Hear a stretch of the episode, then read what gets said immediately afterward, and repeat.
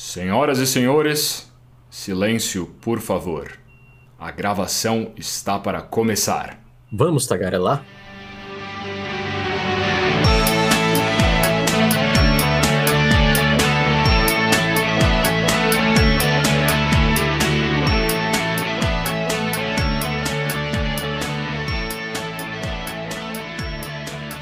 Eu sou Arthur Dias Eu sou João Cortial. E esse é o Tagarelas Podcast.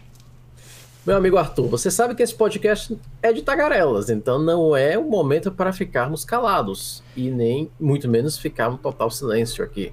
Imagina só um podcast que ninguém fala.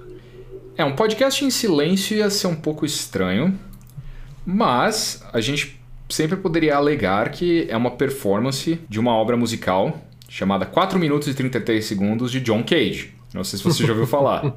Não, mas imagina aqui quatro minutos em silêncio, o pessoal ia ficar bem. Olha, um minuto de silêncio eu até imagino, sei lá, alguém faleceu, temos respeito, mas mesmo assim, acho que é muito tempo, ainda mais nesse formato, as pessoas querem mais nos ouvir falar. Pois é. Essa peça do John Cage, desse compositor é, moderno, é exatamente um questionamento sobre se o silêncio existe, porque a ideia é exatamente que o público lá no teatro, né, a orquestra toda no palco, tudo mais, e 4 minutos e 33 segundos de nada. Então é uma ideia bastante bem de arte moderna mesmo, de que a obra é composta pelos sons de desconforto da plateia, as pessoas tossindo, se mexendo, tentando entender o que está acontecendo. Não, eu imagino como isso deve acontecer. E Mas- imagino como as pessoas que não conhe- conhecem esse tipo de formato, como elas começam a reagir de maneira distinta. E Exatamente. daí me puxa um bom tema. O silêncio. Será que ele também não é uma forma de comunicação? Por mais do que ele pareça não não haver comunicação, e aí chegamos a uma primeira definição de ausência de comunicação total. Eu não falo, você não fala, não há uma mensagem trocada, a comunicação não ocorre. É, mas aí dá pra entrar num, num- numa toca aí, num buraco de coelho aí profundo de se essa ausência de comunicação não é comunicação também. Porque um, é. um silêncio desconfortável diz muita coisa, por exemplo. Exatamente. Ou até mesmo o próprio orador, a pessoa que vai, o emissor, melhor dizendo, da daquela mensagem, com silêncio ele pode dizer tanta coisa, ou o silêncio pode ter tantas interpretações diferentes, que eu diria que ele vai além de uma ausência de comunicação total. Ah, sem dúvida. O, em inglês se chama de. Esse tipo de pausa, né? Esse silêncio que tem algum significado é chamado de pregnant pause, que seria uma pausa grávida. Ou seja, é o que a gente chama em português de silêncio fértil, né? Ou de uma pausa fértil, que é quando você faz uma pausa para as pessoas pensarem no que você falou, ou para causar mesmo um desconforto, para fazer com que as pessoas parem para refletir, parem para olhar, tem, causar um, um certo choque. Isso não deixa de ser um elemento de comunicação criado através do silêncio. Então, o silêncio não, não vai ser necessariamente, como você falou, a ausência de comunicação. Correto? E aí chegamos numa primeira definição de um silêncio enquanto uma ferramenta de comunicação. Sim. Eu gosto muito de falar do silêncio enquanto um elemento dramático. Então, Sim. você conhece bem. É que nós fazemos uma interpretação, nós fazemos uma apresentação e aí nós paramos. E essa pausa é o momento da pessoa justamente digerir aquela informação que, nós passamos e daí você continua. Você concorda? Não é uma pausa longa, é uma pausa bem breve, coisa de poucos segundos. Daí você segue a sua comunicação. Pois é, você já me viu várias vezes em diversos eventos dando feedback tanto para intérprete quanto para pessoas que estão trabalhando em oratória. Você já me viu falar que pausa não é pra gente ter medo, não é pra gente fugir do silêncio, não é pra tentar evitar o silêncio a todo custo. A pausa é um aliado da comunicação, é exatamente isso. Eu sempre falo, de novo você já me viu, ouviu falar isso mais de uma vez, que o silêncio é aquele momento que você deixa a sua fala anterior reverberar pela sala, reverberar pelo público, ter o efeito ali que você quer antes de você continuar. Você deixa a pessoa absorver antes de seguir adiante. Exatamente. Sou prova disso, Arthur. Eu também coloco para as pessoas com quem eu passo um feedback, somente apresentadores. Eu também tenho esse cuidado de justamente ter uma pausa, até para não dizer que o meu a minha apresentação não foi muito corrida. Você imagina uma pessoa que vai apresentar por, vamos dizer, 10 minutos. Você vai precisar falar por 10 minutos seguidos. Imagina se você não para nenhuma vez. Você não vai ter mais garganta no final. E as próprias pessoas que estão te ouvindo, elas vão se sentir mais cansadas, você concorda? Concorda, é cansativo, é mais difícil de absorver, você não deixa espaço ali para a pessoa entender, às vezes você acaba se atropelando. Pode ser interpretado como um sinal de nervosismo, porque você não para, você desata a falar e não para nunca mais. Pode parecer que você simplesmente está nervoso e quer acabar logo. E pode não ser o caso, pode ser simplesmente a forma como você fala. Mas é um elemento que vale muito a pena você levar em consideração quando você está se preparando para falar, quando você está exatamente querendo desenvolver aí uma habilidade de oratória ou preparando uma apresentação, lembrar que essa pausa vai ajudar a pessoa a entender melhor, vai causar um impacto, como o João falou, o elemento dramático ali, dar aquela pausa bem num momento específico, você acabou de fazer uma afirmação muito drástica, ou você fez um questionamento inesperado, ou você apresentou algum dado que você queria levar como conclusão e você faz aquela pausa para deixar as pessoas absorverem. Fora que é uma forma de evitar também erros, né? Você evitar tropeçar na própria língua, você ficar fazendo um monte de ruídos de comunicação as clássicas muletas que a gente já falou em outros episódios, uns, es e outros, você também ajuda a se policiar aí, permitindo esse silêncio, se permitindo essa pausa. Eu ia chegar exatamente nesse ponto. Esse silêncio, essas pausas, que volto a dizer, são pausas breves, você não vai passar 10 segundos sem falar. Coisa de um segundo, dois segundos, que já ajuda o seu cérebro a reprocessar ideias, tanto de quem vai emitir informação como de quem vai receber informação. E sobre as muletas, quem não ouviu um episódio Muletas Linguísticas desse podcast, dá uma pausa aqui, confere lá no seu agregador favorito, procure esse episódio Muletas Linguísticas, ele é muito bom. Nós falamos inclusive de técnicas para evitar esses as, uns, es, para a gente esperar. Não, não, não. Termina de ouvir esse episódio primeiro. Vale mais a pena. Ouve agora e vai lá depois. Já, já deixa alinhado aí. Deixa salvo na sua playlist. Exatamente, exatamente, que aí já entra automático, você nem precisa se preocupar, já vai de um pro outro. Eu me lembro, Arthur, só complementando essa parte do elemento dramático, hum. duas coisas. Uma foi um exemplo bem clássico, era, foi uma moradora que eu precisei fazer uma avaliação dela. Eu também, você sabe que eu também trabalho com desenvolvimento de oratória com, com pessoas e era uma pessoa que você conheceu essa pessoa e ela fazia já boas apresentações. E eu me lembro que eu fui uma vez, ela me pediu que eu uma vez avaliasse, e cara, ela foi uma metralhadora. Ela precisava falar por sete minutos, ela foi literalmente uma metralhadora. E eu disse, fulana, não vou revelar nomes aqui, respira.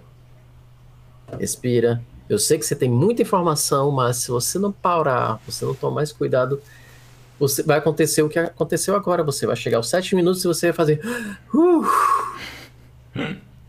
e não só você, mas quem te ouve também não vai lembrar aquela, aquela primeira informação que você passou no início.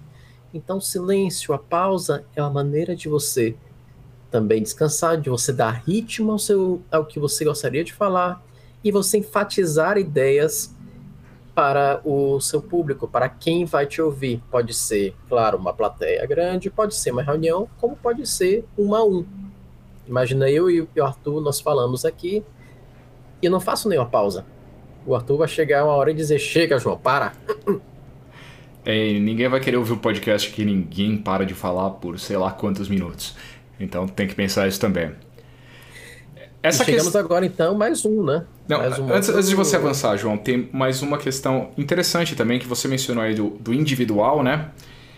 O silêncio tem uma questão também cultural muito forte, porque, por exemplo, isso é uma coisa que você pode reparar. Nós, brasileiros, de forma geral, se estamos em uma situação social no um a um ali, num, ou num grupo pequeno, mas mais notável ainda no um a um, a gente tem uma dificuldade grande de ficar nesse momento em silêncio, seja um almoço, seja algum tipo de ocasião social assim, a gente vai estar tá tentando manter a comunicação aberta o tempo inteiro, a gente se sente desconfortável com esse silêncio.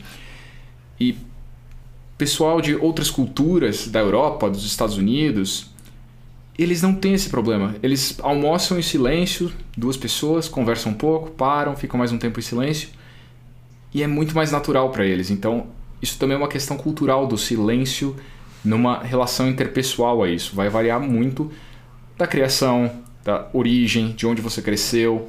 Tudo isso tem uma influência também em como você lida com o silêncio. Você falar isso, Arthur, eu, eu tentei lembrar de quem foi que eu vi essa entrevista. Eu não sei se foi com o Brian May do Queen, hum. ou se foi com alguma. Foi com alguém da música. De uma banda de rock mesmo. E ele comentando sobre uma viagem, uma turnê, um show que fizeram no Japão. Eles tocando, esperando que a, a plateia toda. Ah, yes! Ninguém falou nada. Silêncio total. Primeira reação o quê? Caramba, nós estamos tão ruins assim que ninguém está prestando atenção. Até que eles aprenderam que no Japão o silêncio era a melhor forma de demonstrar que você apreciava alguma performance, apreciava alguma coisa. Então Pô. há também essa diferença de, de interpretações e de reconhecimentos de determinadas culturas Pois é, eu já ouvi essa história. Eu, eu não lembro, eu talvez tenha ouvido isso numa entrevista com o Offspring, mas eu não tenho certeza. Deles comentando que o público japonês, durante a música, fica em total silêncio, e só quando a música acaba que eles aplaudem, gritam tudo mais. E que para uma banda de rock é uma experiência bem estranha. E eu já tive a oportunidade de conversar com colegas músicos que tocaram no Japão, com banda de metal tudo mais, e de que realmente é assim: o público fica quieto e só no final da música que é uma reação. E que pra banda que tá acostumada a todo mundo ali cantando junto, pulando, bate-cabeça e tudo mais, é uma coisa meio alienígena, assim, meio. Meu Deus, o que, que tá acontecendo aqui? Eles estão odiando o show. O que, que a gente faz agora? e não, é só um, um aspecto cultural mesmo. A diferença é só de como as culturas lidam com a relação do silêncio, com o que o silêncio representa. Imagino não só uma banda, por exemplo, de rock, ou até mesmo de ritmos brasileiros em que você agita. Imagina um humorista, que também depende da relação da plateia, de rir, de querer interagir e as pessoas ficarem em total silêncio. E é. para quem não conhece, eu imagino que deve ser terrível, deve ser uma reação que vai, te, vai realmente deixar você, pelo menos a primeira vez, totalmente fora da sua zona de conforto. É, agora eu não sei, será que num, show de comédia no Japão eles reagem realmente também dessa forma? Será que o silêncio é total também? Eu convido para quem ouvintes que já tiveram essa oportunidade de ir ao Japão, que tem pessoas próximas, manda uma mensagem para a gente, comenta sobre como é essa experiência, porque é real. Eu fico curioso de como deve ser essa sensação. E aqui, Arthur, nós chegamos à nossa segunda definição, que é justamente a o silêncio enquanto um, uma forma de apreciação, principalmente na cultura oriental. E você trouxe esse exemplo bem interessante de eventos sociais em que as pessoas param, escutam, ao invés de ter aquela conversa muito mais intensa que nós vemos, por exemplo, aqui no Brasil. Volto a dizer, não quer dizer que há. Lá.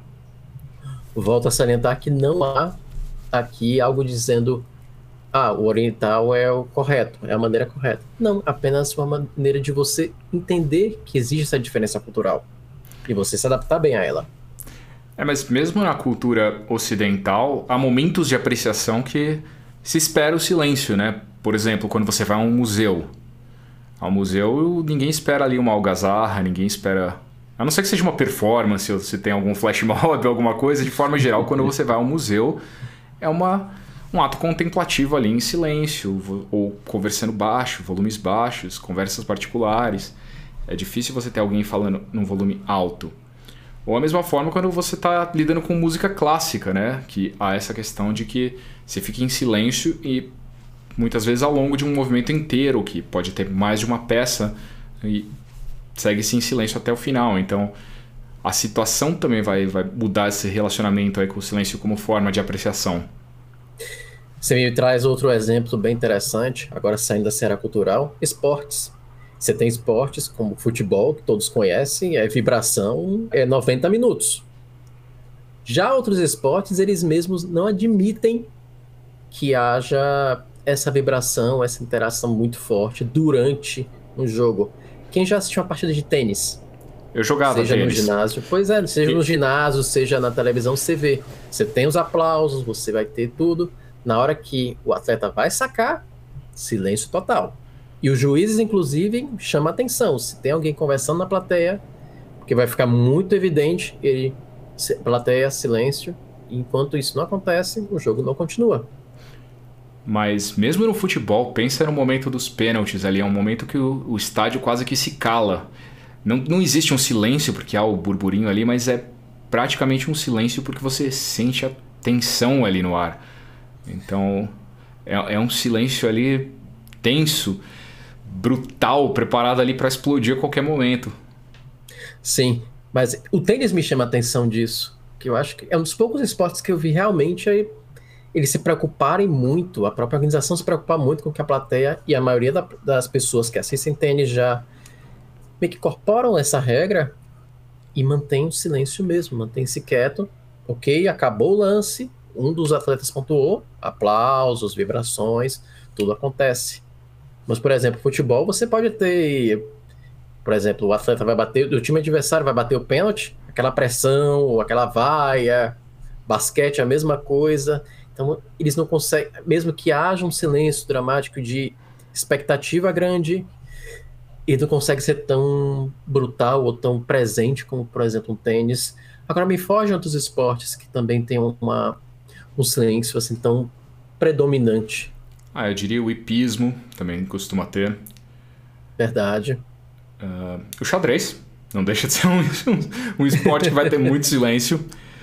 Na questão do tênis, eu falo por experiência de, do quanto que eu vi quando eu jogava como, como adolescente, né, em torneios federados e tal, o que eu vi de pai de outros jogadores sendo expulso da quadra porque não ficava em silêncio, não dá conta, viu? Então é uma coisa que é muito da cultura do esporte mesmo, faz parte das regras do esporte e eles tiram mesmo, mesmo em torneios pequenos tal, vai alguém ali da organização tentar tirar quem quer que esteja fazendo ruído, quem quer que esteja atrapalhando ali no momento, porque sai do que o esporte se propõe. Com toda certeza. Acho que em Esse... casos de, de artes marciais também a gente vai ver, principalmente uma competição que nem a de kata, que teve nas Olimpíadas, né, do karatê, você vai ter também os momentos de extremo silêncio ali, de uma concentração e tudo mais. Em que várias vezes você só ouve mesmo os atletas no seu esforço, mas você não vai ouvir um atleta conversando muito ou fazendo aquele trash talking que nós conhecemos muito quem joga basquete. Eu jogo basquete bastante e é bem famoso essa tiração de onda, essa esse conflito com o seu adversário, você não ouve. É cada um no seu, é cada um fazendo o seu trabalho. Então não há muito essa interação entre um e outro. É, mas agora você, me, você me fez pensar, porque curiosamente aqui todos os esportes que eu estou pensando que tem uma cultura muito forte de silêncio são, na, não todos, mas a grande maioria são esportes individuais, como arco e flecha, tiro ao alvo, xadrez, tênis, hipismo. Esportes individuais acho que se, acabam se prestando um pouco a, a esse silêncio, essa concentração individual do atleta. Pode até ser. Tudo bem que o tênis tem o tênis em duplas, mas eu, eu entendo o exemplo. Mas é, mesmo em duplas, é, tá, tá mais perto do individual do que um, um time inteiro de basquete ou de futebol. Eu entendo o exemplo. E aí, só fechando essa questão do esporte, Arthur, você me faz lembrar. Não sei se você lembra, uma das primeiras vezes em que o Campeonato Brasileiro de Futebol começou a se ter punições aos times de ele perder, de ser um jogo plateia fechada no seu mando de campo. Eu lembro. eu lembro das entrevistas da, do noticiário falando desses jogos e eles falando de, de como aquilo era estranho, porque você espera justamente aquela torcida, todo barulho. E o fato de você não ter torcida, você passava a ouvir vozes dos próprios jogadores e dos treinadores que não eram possíveis de ouvir num estádio, num jogo comum. E era uma experiência muito curiosa. É, de fato, muda a cara do, do jogo, né? Exato. E perde um pouco da vibração, eu confesso. Ver um jogo de futebol no estádio em que a, que a torcida não não reage de alguma forma, é estranho. É, é porque é uma coisa que, de novo, é da cultura, né? Ainda mais no Brasil, estádio, futebol, tudo mais, é paixão nacional e toda essa história. E saindo agora da, do esporte, voltando um pouco para a cultura, talvez o que mais se espera silêncio é o que? Teatro. Você, numa peça de teatro, óbvio, tirando, por exemplo, um espetáculos de humor, improviso, também se espera que a plateia fique em silêncio. Que ok, reaja, tenha suas, seu espanto, tenha suas risadas, mas você não vai conversar, não vai trocar ideias com, com sua pessoa do lado de uma maneira alta. É também um momento de apreciação, é um momento de silêncio. E o momento de querer matar aquela pessoa que não lembrou de colocar o celular no silencioso. Teatro e cinema, quem nunca passou por isso? Não é? Imagina passar isso no palco, cara. Tira a concentração total. Você tá ali no palco e ouvir um celular tocando na plateia. Quebra as pernas, bonito. Eu conversando com alguns amigos músicos e atores, eles todos me falam, cara, depois você até aprende a lidar com isso, mas as primeiras vezes você tá naquele, naquele, naquela ansiedade, você está preparado para fazer, daqui a pouco. Você, pô, quem foi que fez isso? Gente, por favor, vai para o teatro, vai para o cinema, a primeira coisa que faz, põe no silencioso, pelo amor de Deus. Falo como uhum. pessoa que se apresenta, falo como pessoa que está na plateia. É terrível. João, agora eu fiquei curioso com uma coisa. Chega. E no aspecto pessoal, como você lida com o silêncio? Digo assim, quando você se concentra para trabalhar, você é uma pessoa que precisa de silêncio ou que você, você prefere estar ouvindo algo? Eu confesso, Arthur, que eu sou uma pessoa de silêncio. Tanto que talvez seja até um motivo que eu ser mais noturno. Eu geralmente, quando passa das 10 da noite, é um horário que eu tendo a render melhor.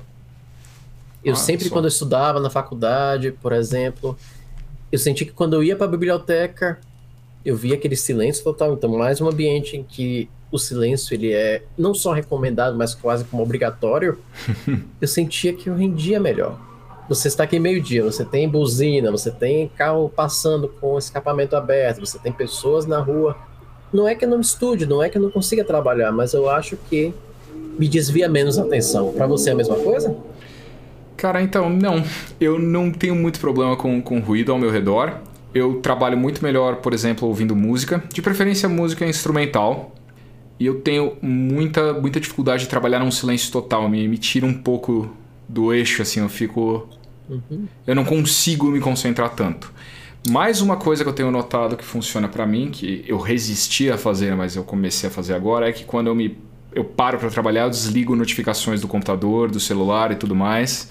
Foi muito difícil porque eu sou uma pessoa que tem um aquele famoso FOMO, né, que é o Fear of Missing Out, eu tenho medo de perder alguma notificação importante ou alguma coisa, então foi um esforço meio difícil para mim, mas eu tenho me concentrado cada vez mais em desligar notificações quando preciso me concentrar em algo, colocar só alguma música instrumental e trabalhar para realmente ter esse foco adicional. Mas não sei se é da vida de intérprete, de estar acostumado sempre a estar ouvindo alguém falar e falando ao mesmo tempo. Para mim é alguém falando de fundo não me tira muito a atenção, eu, não me quebra o, o foco, assim. Antes de eu passar uma dica sobre isso, Arthur, história curiosa. Hum. Que eu também, você sabe, né? Eu também gosto de música, também toco instrumento. Eu já sou o contrário, eu não consigo geralmente estudar e ouvir uma música. Por quê? Porque eu vou querer prestar atenção na música. vou dizer, poxa, qual é o ritmo? Como é que tá esse instrumento tal? eu desvio a atenção. Entendi. Geralmente quando toco uma música, eu geralmente eu vou prestar atenção, tentar prestar atenção na música e acabo desviando um pouco o foco. Olha só. Claro, aquela musiquinha ali de trilha bem suave no fundo, ok. Mas, sei lá, no carro ou aqui no trabalho, aqui estudando, no trabalho, não, eu prefiro realmente eliminar as músicas. Olha só. E eu ia passar de dica o que é um, um grande amigo meu, André Reis, se estiver ouvindo aí, manda um, manda um oi pra gente. Ele me passou uma vez uma dica muito interessante. Ele, ele falava sobre fazer apresentações, sobre o preparo dele de fazer uma apresentação. E não como ator, ele é palestrante também. Palestrante, um profissional de consultoria. Ele dizia que ele fazia as apresentações no treino dele, ele colocava som alto. Colocar, por exemplo, um heavy metal bem alto, justamente para treinar o foco dele, para que ele não se desviasse ou se tivesse alguma plateia, algum distúrbio nas pessoas que iriam ouvir aquilo, ele não tiraria o seu foco, ele conseguiria manter a concentração e conseguiria passar a sua mensagem. Então fica a dica. Olha só, muito bom. Eu, comigo, realmente, música não me incomoda. Se eu estiver trabalhando com texto ou estudando, música com vocal tende a me atrapalhar um pouco. Não muito, mas um pouco. Mas música instrumental para mim é só me coloca tipo animado, me deixa empolgado e pilhado e a gente segue adiante. Mesmo um instrumental, por exemplo, Metallica ou Iron Maiden. Aí talvez complique porque se for uma música deles que já é instrumental, tipo Lost for Words, alguma coisa assim, beleza, sem problemas. Se for uma música deles que eu sei que tem letra, mas que alguém fez uma versão instrumental, tem uma grande probabilidade que a minha cabeça vai ficar cantando junto ali a letra, aí, aí, vai dar ruim. Então, o que, o que eu apelo muito? Música clássica ou trilhas de videogame em versão orquestral ou versão metal. Uhum. Eu não sei. Eu mesmo assim, eu acho que eu prestaria atenção na música. Eu sou muito. é, aí é de cada um, aí varia de cada um mesmo, cada um sabe como lida de forma pois é. diferente é. com isso. Agora, saindo um pouco desse tópico, mas ainda sobre silêncio, obviamente, que é o tema desse podcast, você comentou muito sobre o uso do, do silêncio de outras formas na própria comunicação. O silêncio também pode ser uma forma de indiferença ou mesmo desatenção Aqui, no, aqui é um caso contrário ao que falamos. De, por exemplo, no Japão, você vai a primeira vez, você precisa se apresentar, você espera uma reação das pessoas e ela não vem, mas é de fato uma maneira de apreciar. Aqui seria o contrário, é você justamente esperar que haja essa interação, que haja essa resposta e ela não acontece. Ou então, ou a pessoa presta atenção em alguma outra coisa naquele momento, por exemplo, vai ver o Instagram, vai assistir vídeo, vai olhar o passarinho pela janela, ou mesmo não quer te dar atenção. Está diferente ao que você passa. Isso é algo grave. É um silêncio que, que esse incomoda. Aí pode ser aquele clássico comportamento passivo-agressivo de tratamento de silêncio, né? Que a pessoa te ignora de propósito. Exato. Que, gente, por favor, vamos combinar que não é um comportamento saudável para nenhuma das partes. Exato é do tipo, ah, não quero te ofender, não vou dizer que não gosto de você ou não gosto do que você passa, ficarei aqui ausente. É, é, é um... terrível. Exatamente. Então, melhor sempre encarar e ser, ser sincero. Tudo bem que às vezes pode ser um, um pouco de timidez. Você que é, que é professor também sabe o que é isso. Você quer fazer uma interação com os alunos, pergunta, pessoal, tem dúvida, e pessoal, e as pessoas mudas. Às vezes não é indiferença, então cuidado para você que vai fazer uma comunicação, já para não pré-julgar que aquilo é aquele silêncio já foi uma indiferença. Ele pode ser, mas pode ser também timidez, pessoas mais introvertidas que não ou que não ainda processaram bem a sua informação. Ah, sim, sempre válido dar o benefício da dúvida aí para as pessoas, pensar bem antes de chegar a uma conclusão precipitada. Isso sempre sempre vale. Muito válido, sim. Então é mais um cuidado para quem vai emitir a sua resposta. E para quem recebe, o que o Arthur comentou é muito, faz muito sentido. Evitar esse comportamento passivo-agressivo. É melhor que você esclareça os seus sentimentos, esclareça que você coloca, dizer, olha, não concordo ou não gosto, obviamente de uma maneira educada, será muito mais saudável do que é até uma postura que, convenhamos, não deixa de ser um pouco cínica. É. E, e vamos combinar, tá? é, é, como o João falou, de uma maneira educada. Não é porque eu falei para não ser passivo-agressivo que você vai ser agressivo. tá? É para eliminar os, as duas partes aí, não Exatamente. pra eliminar só o passivo e sair dando tapa nas pessoas. E é um ótimo treino de empatia. Justamente como eu vou reagir com algo que eu não, que eu não gosto ou não aprovo. Sem dúvida. De uma maneira respeitosa, de uma maneira educada. Porque essa indiferença, ele... você vê é um silêncio indiferente, é um silêncio de desatenção ou não compreensão, mas que volta àquele argumento inicial nosso. É um silêncio que ele não há uma ausência de comunicação. Ele transmite algum, algum sentimento, ele transmite alguma mensagem, mesmo que não seja com palavras. Exatamente. E falando em, em respeitar silêncios, E o caso do, do silêncio no luto? Aqui o luto, ele eu vejo também uma forma da, do respeito. Então você presta uma homenagem a alguém, principalmente alguém que, que faleceu, tem-se aquele minuto de silêncio. Então espera-se espera-se também nesse momento que todo mundo faça silêncio e é mais uma maneira de transmitir uma mensagem, uma mensagem de respeito, uma mensagem de homenagem. Então, mais um exemplo de um silêncio em que não há uma ausência de comunicação. Acho que também é um, um... me fica a ideia de que também é uma um apoio, uma homenagem também aos, aos que ficam. Tem Exato. uma frase de um autor norte-americano que eu gosto muito, que é o Andrew Clavin, que ele fala que o luto é um deserto que se atravessa a pé. Uhum. Então, é uma jornada muito íntima e esse momento de silêncio pode ser muito importante para a pessoa ter ali aquele momento de reflexão, ter aquele momento da dor íntima que tem que ser enfrentada, mas que tem que ser sentida, que não pode ser evitada, que faz parte do processo de se recuperar. Então, acho que tem esse aspecto também, esse silêncio no luto. Pois é, amigos ouvintes. Conseguimos colocar tantos significados de silêncio aqui nesse podcast em tão pouco tempo que fica a dúvida: realmente o silêncio é só uma ausência de comunicação? Acho que não. Pelo que vimos, eles podem transmitir tantas mensagens diferentes, tantos, tantas impressões diferentes. Nós não podemos considerar o silêncio enquanto uma ausência de comunicação.